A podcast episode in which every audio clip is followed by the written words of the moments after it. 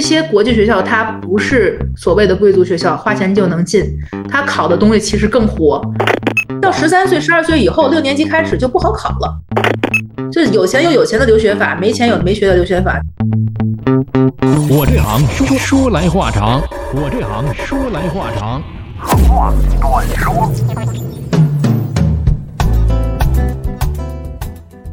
我这行说来话长，今天我们请到了一位右边的这位姑娘啊，露莉亚你好。大家好。呃，今天我们来聊的这一行呢，露莉亚跟大家简单聊一下，这是哪一行？呃，我们这边呢，简单来讲呢，其实属于教育类的大类。那现在露莉亚在哪里？对我现在呢是在办公室，在办公室。对，这个是 从具体的微观上来讲，还是宏观上来讲？说比较具体来讲啊，现在是在新加坡，在南洋，在这边旅居吧，十十来年。是这样的一个情况，都是十二年前、十一年前从天津这个地方，从天津的这个海河湾啊，坐着游轮，对一步一步的，一个往北走，一个往南走。对对对对，这个一南一北认识认识十多年了，对，是是是这样。是，所以呢，今天这个我说这个我这行说来话长，那必须得请卢迪亚啊。跟我们来聊一聊他现在所干的这行，也就是说这十来年一直在干的这行，我觉得特别的专一，而且这十来年也没变过别的。中途有非常不错的机会，比方说去德云社什么的都放弃了啊，但是依旧坚持在教育领域啊，树人树己，不忘初心。哎，不忘初心，哎，这个特别好。你看看，对，新加坡难得的双语的环境，给我继续保持了这样的一个水平。红色的这颗心啊，来聊一聊这一行，现在是在新加坡做这种。教育的这个对啊，我现在在新加坡，其实在这十几年来，从原来的一个留学生，因为我毕业于那新加坡南洋理工大学，啊，从一个留学生，再加上后面的呃之后在新加坡的教育集团从事的这个教育工作，呃，以前是做过老师，在新加坡是教育部注册的老师，慢慢慢慢的呢，会发现更多更多的需求，不只是说从中国大陆过来的这些孩子们，还有啊，在世界各地过来新加坡去寻找这个学习资源和学习机会的。这些群体，我们主要是服务这些群体做的主要的现在目前的业务来讲呢，从小部分来讲说的是新加坡留学，其中呢又富含着呃新加坡考试培训，因为包括入学考试和以后的之后的升学呃课程，以及于学生服务，我们就简单讲学生的监护人、学生的这个学生宿舍、高端的学学生宿舍，包括他的背景提升，因为想呃随着孩子不断的长长大，到大学里面高校的一个学习，这种科研的项目等。等等，在这边做的呃，主要的是这样的一个学习的和一个工作的内容，很多孩子跟我们十年的，对，真是产生了一个浓厚的感情，跟他爸妈可能都没长长的时间。是，这个确实这个压力真是有可能啊，因为家长不在这边，很多时候直面学生、直面学校或者直面问题的，反而是我们本人或者是我们的团队里的老师，而且家长也不了解新加坡本地的一些文化和政策和一些解决事情的一个方法，你看怎么跟老师沟通等等，不包括语言上面的。这些更多就是我们行使监护人的这样的一个工作，而且很多主主意，当然我们肯定是要跟家长去沟通的，家长、学生啊，我们包括学校几方面做出一个最优的一个解决方案。嗯，你看这个中间这个角色不好当，又得沟通家长，又得沟通学校，又得沟通孩子，又得管生活，又得管教育，又得管做人。所以我们在这边其实分工也蛮细的，有管学习方面的老师，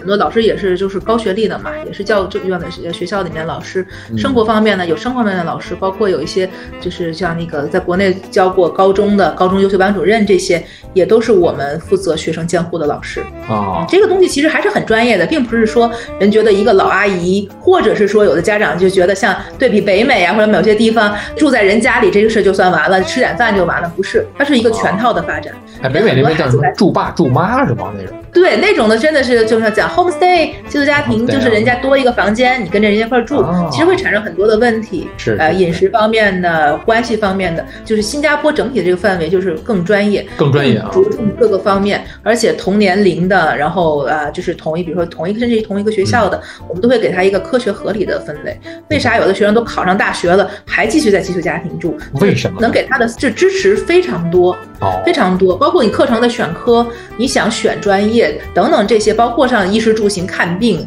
小的比如看眼睛、看牙齿这些，全部都是最专业的加一的这个内容，我们全都会给的提供给到他们。所以对孩子从小到大发展，包括心理上面离开家庭这个心理上面的这个辅导，我们也都是有。所以其实这个也是挺关键的，对于留学生，嗯、真的是啊，无微不至啊，一般人这个活儿干不了。卢迪亚是怎么就怎么走入这一行的，从事现在这个岗位了？就是出国之前，嗯，从事了也相关于教育方面的工作。也是这大行里面的啊。对，这个大行里面细节不太一样，但是基本上还都是一个行业。然后毕业之后呢，也是正好有这样的一个机会，新加坡当地的一个教育集团也在招聘，然后当时就很顺利的呃应聘到了一个岗位。然后呢，随着自己的发展和自己职业上角色的慢慢的调整，慢慢从这个教学岗位啊、就是慢慢走到行政和管理上面，嗯包括品牌上面的这样的一个位置。基本上在原来的呃企业工作六年多，然后后来有这样的一个契机，嗯就是出来能学习更多的东西。我觉得这个其实对我是一个很大的挑战，包括寻找一些资源，对，包括更多处理，就是有这样的一个机会，慢慢的从原来的行业里面就到了一个更广阔的一个范围里面了。从一个只是针对于某一系列的学校、一系列学生，到一个更广阔面，基本上是覆盖在新加坡或者说咱们讲出国留学各个方面都需要的掌握的信息和一个服务，我们都是在这些年里面慢慢的提升我们自己的团队，也提升我们自己。嗯之前讲孩子这部分就已经很难了，不是谁都能干的。对孩子的衣食住行、生活起居、学业成长，包括跟家庭沟通、教育，就等等一系列。那卢迪亚后面不光管这些孩子，还得管这整个的公司、整个这个这个行业都得看。由于这两年、这两三年疫情来了之后啊，这个市场肯定会有一些变化，包括可能每个国家、每个地区都有一些自己受疫情所限制的地方。但是现在你的这个就海外教育的这个市场，现在是一个什么样的一个状况？呃，其实这个来讲的话呢，我们就先从疫情前开始讲啊。我自己是感觉，对，像一八年、一九年开始，对于教育的要求慢慢的年龄下沉，就低龄化。以前可能大家觉得高中再过来就十五六高过来，嗯或者大学再过来，是我们那一代或者是比我们小一些学生他会追求或家庭追求的，体验到很多方面嘛。一个是学生的学习能力，还有一个就是经济上面的一个要求，因为越到后面，他所花费的家这个成本是越来越少的，他的需求会越来越难度，它越来越高。就是他们要的不只是说我出来就完了，哎我出来上一个学我就可以了，他们要追求后面的东西，就是这个学校好不好，我在这个学校里面能不能获得更多的晋升和一个他未来的一个规划。这个呢，反而经济上面就是学费上面放到第二位的，学费没有太大关系。你是一年十万，你一年二十万，一年三十万，他们可能分这个几个大类，在这个大类里面去寻求一个最优解。这个时候，对于交给我们的东西，就是要了解各个学校的门槛、各个学校的特点、各个学校的特长，这些每一个学校它都有它自己的要求点。如数就它的考试什么样，对门槛啊啥的是不一样的，所以我们能感觉到这个市场上面对于优质教育的需求是越来越高，家长也越来越懂，因为我们现在慢慢的会发现，呃，家长可能是八零后，甚至是九零后，对，甚至很多家长他是留过学的。而且是国内头部九八五的这些毕业生，这个具体最近我接到了一个 case，就是已经高考大省前几名的那种，他会这么介绍自己嚯，交给我们说，哎，他们已经是这样的，已经非常成熟，呃，对于教育自己有自己的了解，也是美国留学的，甚至美某些名校毕业的，他们想了解的东西。并不是说我把网站上的东西翻译一遍给他，要准备什么我们给他翻译完了，不是这些，而是告诉他们学校跟学校的具体区别，他的孩子在这一些学生里面他是什么样的一个位置，给他一个定位和一个未来半年、一年、两年、十年，甚至看他的岁数啊，以后的一个规划是什么，适合他家庭、适合他孩子的呃学校是什么，这个是我们现在就是觉得是这些年市场变化给我们的一个挑战是这样，我们也在不断的提升自己的一个能力。就是看病一样，像是一个大夫。哎，你说的很对，对对对对，你说的很对。感觉你刚才说的不光是给孩子要找一个学校那么简单，你要对比，哎，你还要给他去，甚至是模拟出来这孩子在这个某一个学校里是什么一个状态。是的，是的。呃，特别对哈，就先给他摸摸脉，先给他做个体检，是吧？你看看他是一个什么情况的一个孩子，给他放到哪里，或者放到哪里？哎，他能不能再提升了？呃，再往更后面的好，是一步到位，还是有一个规划，半年一年的这个规划？所以这个我也特别高兴的看到，这十年来啊，我们做这个行业的从业者的素质和教育背景也在不停的提升，因为他的要求更多了，更细节化了，而不是说像以前考一个试。就你就跟着上嘛，就是怎么样，它更细节化，所以很多我们从业者也是非常优秀的背景，也是很多名校也是做呃奖学金等等这样的优秀的师资和老师，所以整体的行业的素质、老师的这个水平都是在提升的。嗯，其实对于我们来讲，新加坡真的是吃了这几年疫情的一些红利。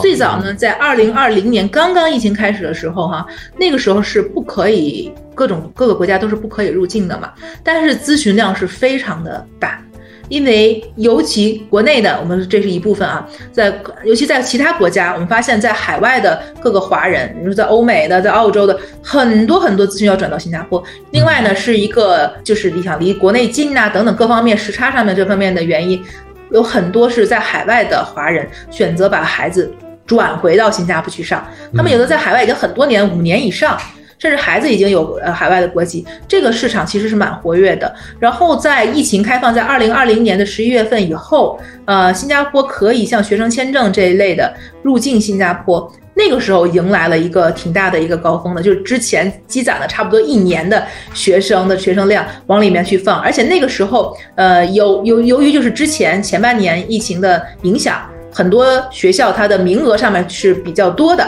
一下子很多学校就占了这个很多学生占了这个红利，占了很多好学校的一个资源。而且在高校阶段，哈，高校阶段受各种政治或者是疫情上的影响，新加坡这几间顶顶级的国呃公立大学，比如说国立大学、南洋理工大学，都世界排名前二十的，就一下子就提升了很多。很多报英美澳加，因为疫情不能入境啊，新加坡当时已经可以入境，就一下子就生源提升了很多。我真的觉得它门槛都提高了，以前中档的腰部的九八五的学生都没有问题的，然后这两年都发生了一些就是进不去啊，成绩等等，就是竞争还是挺激烈的。而且在这一年吧，这一年二零二一年到二零二二年。也是新加坡逐渐这个放开了这个政策，因为各种学生的这个就进来的真的是非常多，很多学校都基本上八月份都已经满员了，还是还是很受欢迎。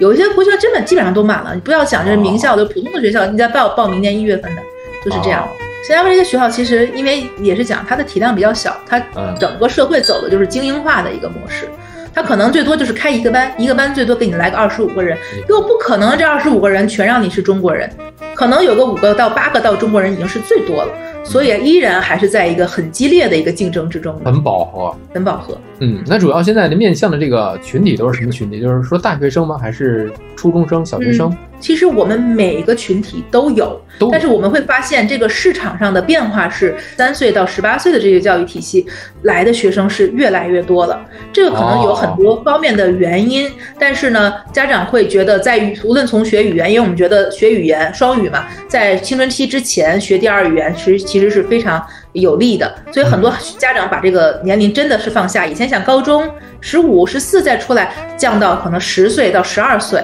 这个阶段过来的学生特别多。而且新加坡也有这个陪读政策，在学校里面读书的小朋友的姥姥、奶奶或者妈妈其中的一个人可以过来陪读，在这边拿长期的这个居住身份。所以很多家长就会选择这个模式啊过来来陪着孩子来上学。低年龄段特别多。对，成为了一个主力群体。对，因为为啥呢？因为到十三岁、十二岁以后，六年级开始就不好考了，你 就有可能考不上了。对对对，无论是国学校，看出来那个差别了。所以说，你对于这个你的客户群体来讲，你你什么样的一个群体？说白了就是这些小孩的家里，就什么样的一个家庭情况，什么样的一个群体是会成为你的目标客户呢？嗯，首先，其实首先。我们在讲啊，物质基础决定上层建筑，说是他能承担的这个学费的，经常有家长来讲选择新加坡啊，就是因为它的不同体系的学校，它的费用是不是可以能够接受？一般来讲的话呢，新加坡的学校分成两大类，政府学校或者国际学校。政府学校呢，费用相对比较低，但是呢，它也是有门槛的呀，门槛会高一点啊。是呃，门槛它是参加全国的统一考试，全国统一就是对对，以前是就是说要到新加坡来完成这个考试，所以他考出来之后有一个筛选，筛选之后才知道你考上没考上，进到哪里。这个呢，费用相对来讲，我们就说小学可能一个月五千人民币左右是这样的一个学费的一个标准。那呃，你合到一年来，其实七七八八的这个学费可能六万，再加上其他十万块钱，呃，再多一点，咱们就说十二万、十五万，有一些家庭。其实现在还是完全是可以接受的，这一点就是在这个这个是这样的一个这样一个家庭水平，我们一般都会跟家长程度吗？小学对，中学再高一点，在高中更再高一点。小学几年制啊？新加坡小学是六年，中学是四年，当然有个别学生上五年，就属于不太好的学生。然后高中呢是两年，是这样的。哦，那加一块也大差不差啊。一样一样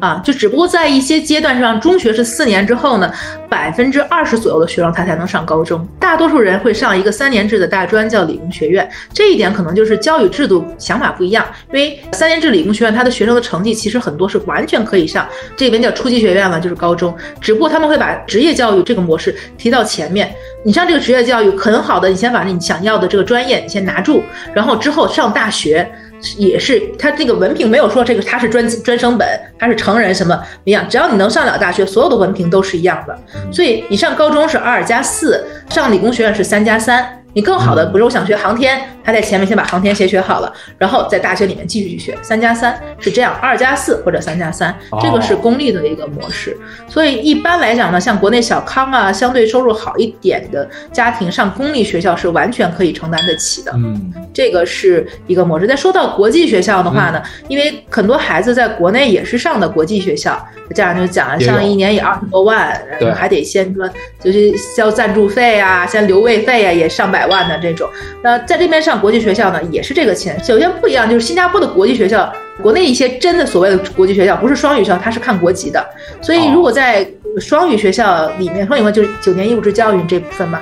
呃，首先来讲的话呢，就是它还是以主要的这个体教育体，它是有个民办教育促进法，他们用的是还是以义义务教育为主，这个是没有问题的。然后呢，它的师资配备，英文只是英文课多一点，没有达到这个英文的水平。然后呢，同学们还是以中国学生为主。那国际学校来讲，首先它的师资相对来讲。在新加坡这边啊，就是它有 IB 资质的外国老师会比较多，然后呢，同学们来自不同的国家，中国学生就算是学校中国学生比较多，那也是占相对很少的一部分。那有一些学校可能在百分之三到百分之五，多一点的到百分之十，就是到这个水平，就是学学生的这个就是我们叫 diversity 多样性会比较多一点，能认识各个国家的小伙伴，而且老师师资相对比较稳定。但是国际学校呢，费用来讲的话呢，新加坡有些便宜的国际学校。一年可能就在十五万左右，主流的话一年大概是二十万，是这样啊，就是十万到二十万这样的一个费用期间。那原来在国内上国际学校的学生呢，他其实家庭情况是完全可以负担这一部分学费的。当然，不同学校有不同学校的考试门槛，我们也是看这个孩子他的能到哪些水平。这些国际学校它不是所谓的贵族学校，花钱就能进，他考的东西其实更活，他现在甚至问一些问题。呃，来考一下学生的这个三观，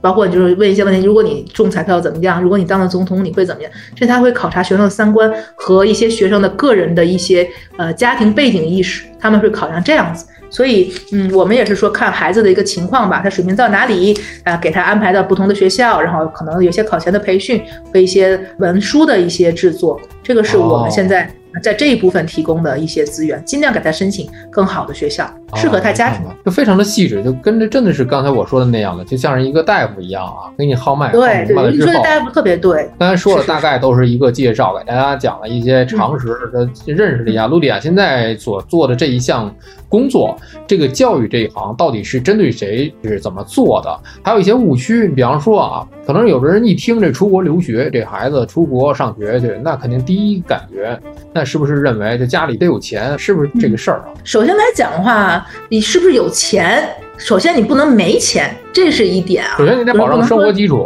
生活基础这个是家长要真的要计算好的。我经常跟家长们去沟通，跟学生沟通，说你的预算到底是达到多少？你也不能就是妄想着就是以省钱为目的去留学。这种因为现在慢慢的教育它是一个消费，而不是一个投资。我指着这个出去留学他能赚多少钱，打工赚多少钱，这个对孩子的影响其实是蛮大的。所以你是不是一定要有钱？这个点呢，我其实要放大一点说来讲的话，新加坡留学哈，要么有钱，要么有才。有才华的学生，政府是愿意给钱去让他来新加坡上学的。就是像呃，我刚才讲到了一些政府之间的一个奖学金项目，包括生活费、包括机票这些，政府都是有提供的，就白邀请你过来上学这一部分。而且如果你要考上一些名校啊，呃，政府学校那些呢，它的学费是相对比较低廉的。这个是一种，因为你在学校里面上学，你除了是交学费，那肯定还有一些固定的生活成本上面的支出，这样子。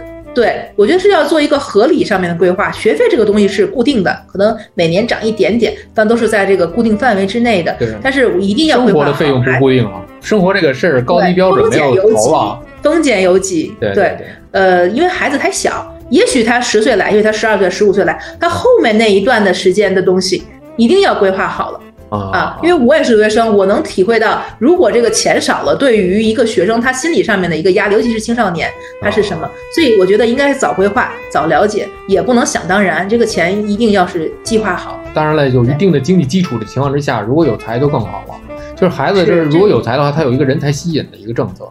对，没错，这个政策是很好。现在其实还都在有，叫奖学金计划，就是有钱有有钱的留学法，没钱有没学的留学法。这小孩这么小，他怎么知道政府能看得出来小孩有才没才啊？呃，你看多小，首先呢，你要能考上政府学校，那就在政府的标准上面。我你考上这个考试了哈，你在我们的标准，你就是有才，你甭管别的学校，你就是有才。能考上就是有才。他就对你行，这个就是有才的，在属于他们认为有才的范围里面，不是说这孩子是个神童哪吒。呃，对，能能真的是真的也也有那种特别神的，就是有有我们有些学生他是国家原来可能国内艺术体操队的或者是什么的那种，那种也可以哦，也有特长的这种，乒乓球啊什么的这种，那也是有一定成就的。明白，明白，明白。一一定要找需要的。以以前有家长说我们是吉林省速滑队的，我说这个新加坡没有速滑队，然后 这个可能就配不上。对，就找那个，他们政府有一个名单，就是 DIC 羽毛打羽毛球可以啊。羽毛球有，羽毛球有些名校它是有羽毛球的，有这个，真的是相当不错了啊。是因为整个印尼啊、马来西亚这边还这个还是有有有市场有氛围的。你看，选择一个特长，能够为当地做一些贡献啊，可能人家想的是这个，就是你来了就不能白来，对吧？即便你花钱，你不能浪费我们的一个教育资源。其实资源确实是有限的，你到教育资源有限。是，尤其这些孩子过来，他们是希望能留下来，能真的融入这个环境，而不是你你，而是不是拖拉这个学校的教育教育这个节奏嘛？啊，这个是政府的一个希望。嗯，所以说这个家里的这个物质基础是一个基础，它就是一个基础，就是一个基础，而无无穷无尽，丰俭由己嘛。有越越有钱当然是越好，但是嗯，相对你计划好的中产家庭、中产阶级家庭，其实是很多在新加坡生活的。所以说，能孩子能考上这个，就刚才你讲的这是什么？就是国立的这个学校的这个门槛，对他可能会稍微省一点，稍微省一点。对，但是也也有比较便宜的私立学校，这个也有一年在两万五新币以下的，就是这样的学校，也也有也有国际学校，也是可以。那所以说，孩子不管多大，出去之后，首先你刚才讲了嘛，就是他能融入这个学校嘛。其实融入他有一个语言的问题，语言我觉得对于很多的小孩来讲，它是一座大山啊。你想，他语言不通，没有国内，除非家庭条件或者是家庭的这种教育氛围非常好的情况之下，他可能从小会给孩子一个双语啊，或者是多语种的一个教育。但是有的小孩可能家里条件不允许，他可能没有从小学习一个就外语的一个条件，所以说语言摆在他们面前。我想应该是一座大山吧。呃，我其实觉得啊，语言不是大山，可能对于人来讲的话，看你就是看他的水平怎么样。如果他个子比较高，那那个他就是一个小山丘，那个小土坡，对吧？他这个对，要看他的这个自己的情况，你怎么样去把这个山弄降低了，最后铲平了，是要用时间。要用他的方法。首先，你讲他国内完全一点基础都没有，其实现在很少有这样的，我自己接触到的很少有自己家庭。因为他如果有计划孩子去出国留学的话，或者是家庭他有这个想法的话，两三岁就去学这个所谓的外教课了。都有这个接触这个技能。说一张白纸现在其实真的是很少，因为有些幼儿幼儿园也会教一些。然后呢，如果对于他们来讲的话，你要看什么年龄阶段。为什么我刚才提到说到了十二岁就不是特别好考了？因为到十二岁到中学，任何学校也不想中学有学生，就是要看升学率嘛。然后呢，你进到学校，你不可能学生别的什么课都听不懂，你得有一个沟通，所以。前面一定要这个有这样的一个语言的学习基础，就我们经常建议家长，我们现在为什么要给孩子做一个评测？你看看他的词汇量是多少？咱们也说实打实的是说，像政府学校小六毕业，他的呃词汇量大概是在九千一万的这样的词汇量，写作文就是一百，英文现在孩子都已经这么高了。就因为新加坡学生母语第一语言是英语啊，这还不叫母语，叫第一语言是英语，所以从幼儿园 对家里都是讲英语的。所以的话，就是它的难度，你看一百一百五十字写的作文，中国因为大大学四级才写多少字，所以它这个难度是在这里。所以要来，我讲问趁早，有人说你趁早趁早真不行吗？高中在不是，它的难度真的在于那里，而且它的数学，新加坡它华人社会，它数学。呃，可能没有中国奥数那么那么难啊，普通的，但是它也是有一定的含金量的。哎，那是不是也是有那句话，学好数理化，走遍天下？对，这个可能后面就说到新加坡它的公立学校。它的体系其实有一点偏理科的，学理科特别好。无论你是说从以后升学还是移民找工作这个角度上来讲，学理科真的特别特别占便宜。南洋理工为啥有？对，学好理工这个这些，呃，你当年学理科的，你就是学理科的，是学文科的。我虽然不占不占优势，就是这样的。啊。然后为啥有些国内的呃一本的高考生或者是高三学生，他过来学就是学一个考前的那个，你叫 A 水准预科，他读预科再去参加新加坡高考能考好，就是因为他的。理科真的是够强，在国内把打好了数理化的基础，他英文可能不行，他刷题啊，考一个雅思，考个啥的，他就能把这个弥补了。所以他理科强就是这样子，所以所以我觉得理科强是一个优势啊，是这样。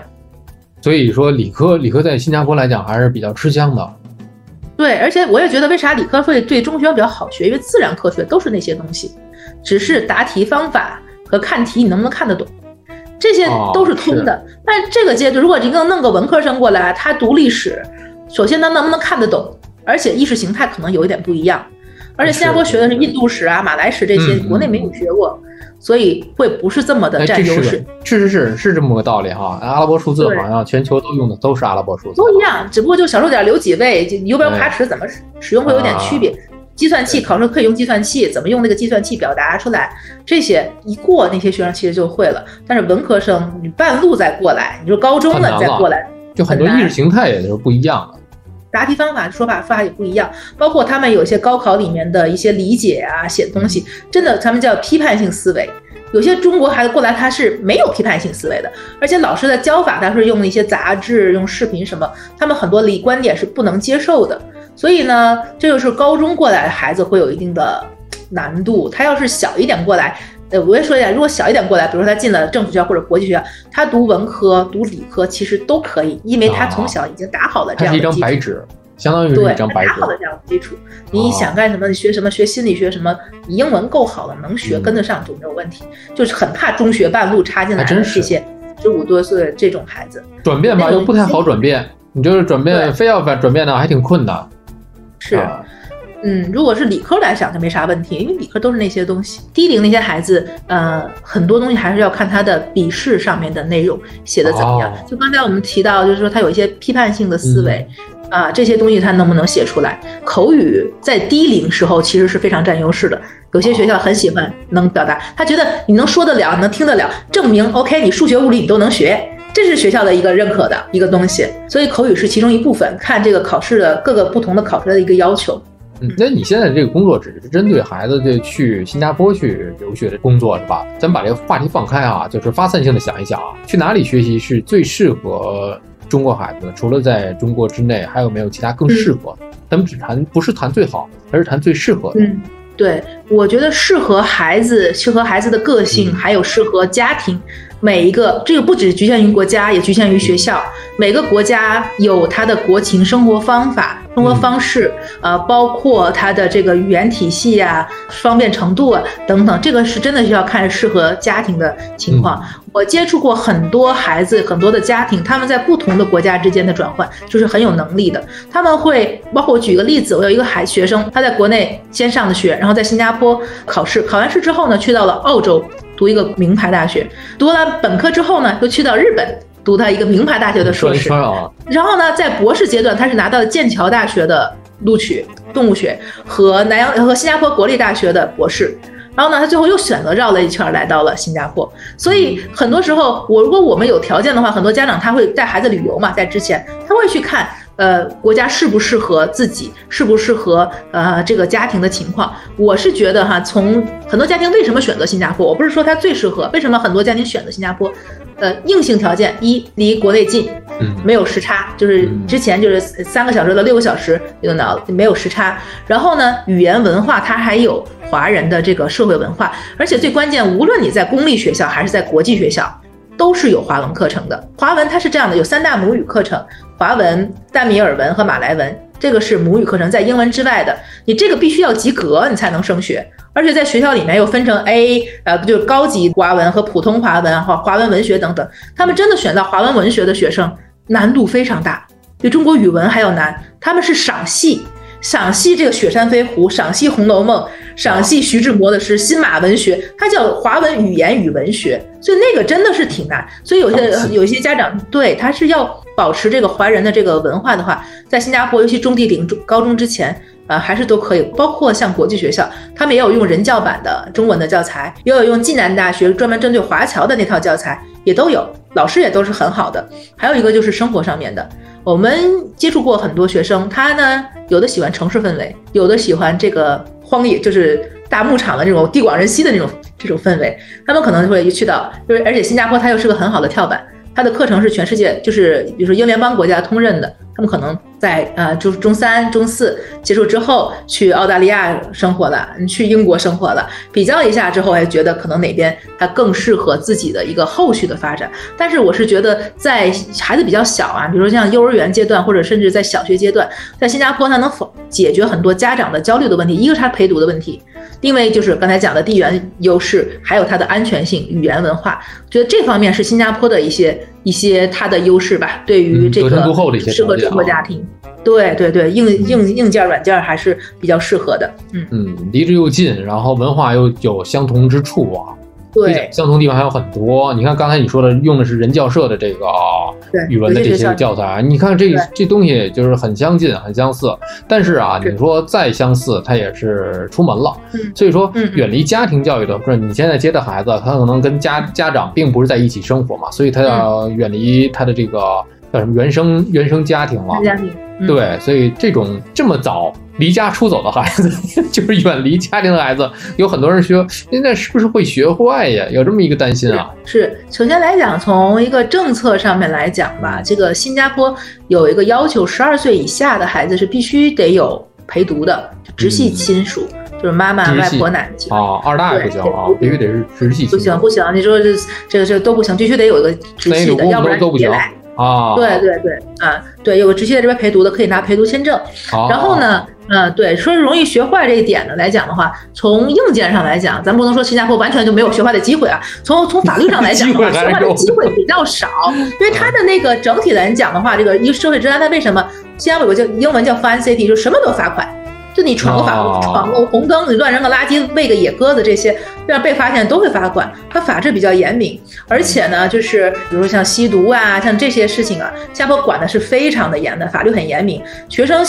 而且这个包括像吸烟，现在又调到二十多岁，这个这个方面就是机会呃会比较少，不像有些地方就是你很容易去达到某一些的目的这一点。然后包括情绪上面，我觉得有的东西不是。不是学坏，而是说他在心态上、心理健康问题上面的疏导上的一问题。对，所以为什么有的时候如果有有能力，我其实是建议家里有人能来陪读的这一点啊，尤其可能家长更了解自己的孩子是什么样的情况，有个家长在旁边勒着或者是看着，他心里有一个安全感。那有些孩子比较大了，他不需要陪读了。那种呢，我们其实就像我们做的这些服务，叫监护人服务和寄宿家庭服务，这里面就是有针对于孩子这些年龄的孩子监护。有几个方面吧，一个是生活上面的，还有一个就是学习上面的一个监护。这种的话呢，是我们要跟家长配合，包括监护人之间跟学校之间的配合也都是有。所以容不容易学坏，我觉得学坏放一部分，我觉得不是学坏，而是让他健康的、快乐的成长，这个才是我们出国留学的最基本的一个目的啊。我们要达到。心理的一个成长，我觉得还是挺重要的。有家长跟着一起陪读，还是最好的一种方式。对对对。嗯，现在小孩子接受的信息量其实会比较大的波动啊，什么呃，对于呃，而且家庭也比较关注孩子是不是抑郁症啊，是不是什么，就是有些过度的关注，所以这个时候我们真的是要有一个呃监护人或者家长在这边给他做一个情绪的梳理。疫情前的话，就是很多家长，或者是两边飞嘛，因为中国护照一次进来能待三十天，可能就是还是比较方便的，因为交通很多家长也想到这个问题，新加坡你从广州啊，从哪儿飞三个多小时就到了啊，也很方便，比如说一个。周末就就折腾过去，了谁老爷爷奶奶过生日就飞回去，第二天礼拜日之前非常方便，非常方便。以前飞天津的话，呃，一三五吧，我忘了是礼拜三趟飞机，库航就一晚上就飞过去了，早上起来七点多就到了。所以疫情这个期间，对于这个就是交流来讲，两边飞来讲是一个困难。当然，疫情也给孩子们上课也造成一定的困难。就是基本上小学就是在上半年，去年就已经完全都变成线下课了，包括像大学里面，在可能在八月份，全部所有的应该都会变成了线下课。嗯，这样。那还有一个问题啊，有很多的朋友会会听到很多的这个就是信息，现在越来越多，他们听到的也越来越就好坏都有。很多人会有一个担心，我觉得非常实际，就是说学了半天，我回去之后，假如我学学了五六年、七八年，回国之后没有地儿承认了，就是很多所谓的这些冒牌大学，各种各样的，现在是不是也是充斥着在社会当中会有林林总总、良莠不齐的现象？我觉得作为学校认证这一方面，哈，国内已经做得非常好了，在涉外教育监督网上有名单。